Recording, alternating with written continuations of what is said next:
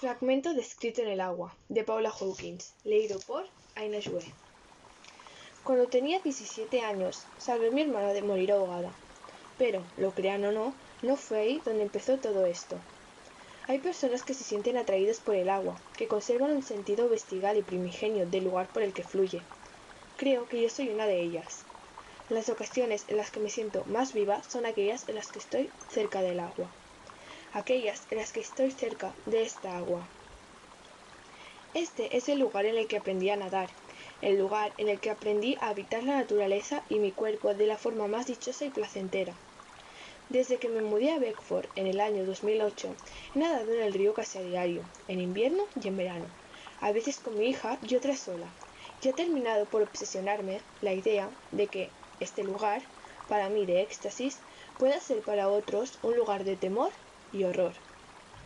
Cuando tenía 17 años, salvé a mi hermana de morir ahogada. Pero, mucho antes de eso, yo ya estaba obsesionada con la poza de Beckford. A mis padres les gustaba contar historias, sobre todo a mi madre, y fue en boca de esta que oí por primera vez la trágica historia de Libby, el estremecedor asesinato que tuvo lugar en la casita de campo de los Ward, o el terrible relato del chico que vio saltar al vacío a su madre, le pedía que me contara estas historias una y otra vez, y recuerdo la consternación de mi padre. Esas historias no son para niñas. Y la resistencia de mi madre. Claro que lo son. Forman parte del folclore del pueblo. Eso plantó una semilla en mí, y mucho antes de que mi hermana se metiera en el agua, mucho antes de que yo cogiera una cámara o mi pluma surcar el papel, me pasé horas soñando despierta e imaginando cómo debían de suceder estas historias. ¿Qué debieron de sentir sus protagonistas? ¿Cuán fría debía estar el agua ese día para Libby? De adulta, el misterio que me ha consumido es, claro está, el de mi propia familia. No debería ser un misterio, pero lo es, pues a pesar de mis esfuerzos por construir puentes entre ambas, mi hermana hace años que no me dirige la palabra.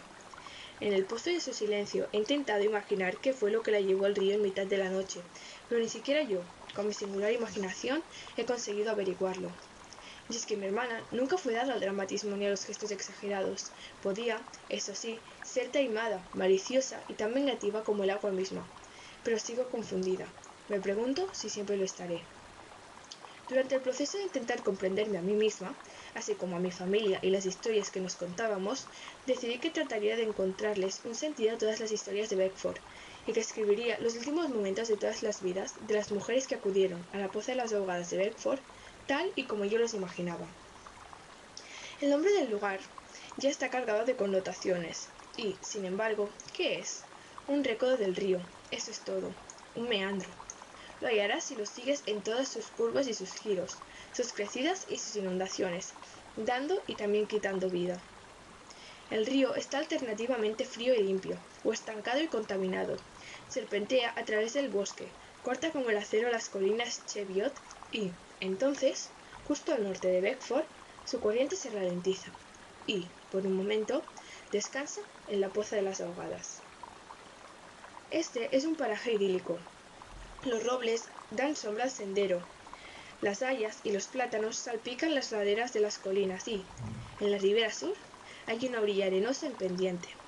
Un lugar para jugar a las palas o llevar a los niños, el sitio idóneo para hacer un picnic un domingo soleado pero las apariencias engañan, pues se trata de un lugar mortal. El agua oscura y espejante oculta lo que hay debajo. Algas que pueden enredarse en tus extremidades y arrastrarte al fondo, o puntiagudas rocas que pueden clavarse en tu carne. Y, a un lado, se eleva el gris acantilado de pizarra, un desafío, una provocación. Este es el lugar que a lo largo de los siglos se ha cobrado las vidas de Libby Seaton, Mary Marsh, Anne Ward, Ginny Thomas, Lawrence Latter, Whitaker y muchas más, anónimas y sin rostro.